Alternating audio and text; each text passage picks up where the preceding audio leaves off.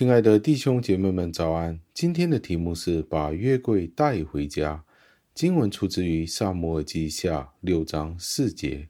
经文是这样说的：他们将上帝的约柜从冈上亚比拿达家里抬出来的时候，亚希约在柜前行走，感谢上帝的话语。加尔文是这样子的解释这一段的经文。他说。大卫决定将约柜从亚比拿达家里搬出来，移到别的地方。他希望约柜被安置在国家的中心，而不是在非利士人被逼归还约柜的时候所放置在偏远的地方。当约柜被放置在一个偏远的地方，他就得不到他应该得到的尊重，人就有借口不使用一个庄严的方法去敬拜上帝。大卫将约柜带回以色列，就使得上帝的子民们更加容易的去敬拜，去履行他们应当尽的责任。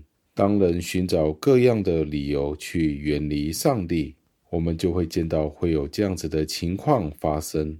当事情是不容易的时候，我们就会觉得我们就洗手不干，我们假装我们有了一些想法，可是我们只是缺乏一个机会。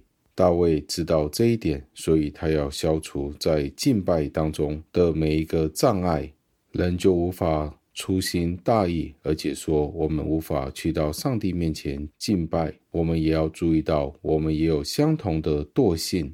当我们不方便去敬拜的时候，我们就缺乏了去敬拜上帝的倾向。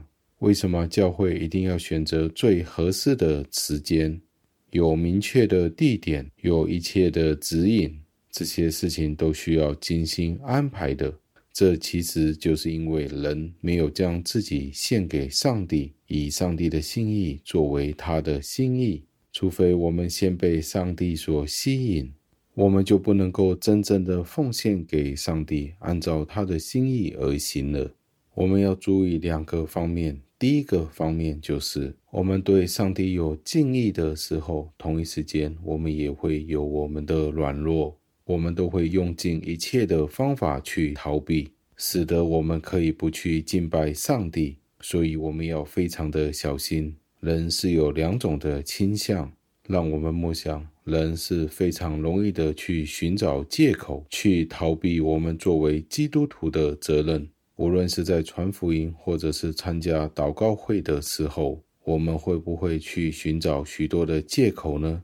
在这里，我们看到大卫消除了这些的借口，使得上帝的子民没有借口去逃避他们应尽的责任。我们也应该努力的为自己在生活当中去破碎这些障碍，使得这些障碍不会成为我们的借口，而不去顺从上帝。让我们一起祷告，亲爱的恩主，我们赞美感谢您，为了您所赐给我们的这一段经文，加尔文让我们看见了这一段经文里面很深刻的意思，就是约柜是您同在的一个代表。今天我们怎么样可以与您同在呢？在某一种程度上，就是在教会里面去实践我们基督徒的责任，对您敬拜的需要。主啊，求您与您的子民们同在，时常去检查我们的行为。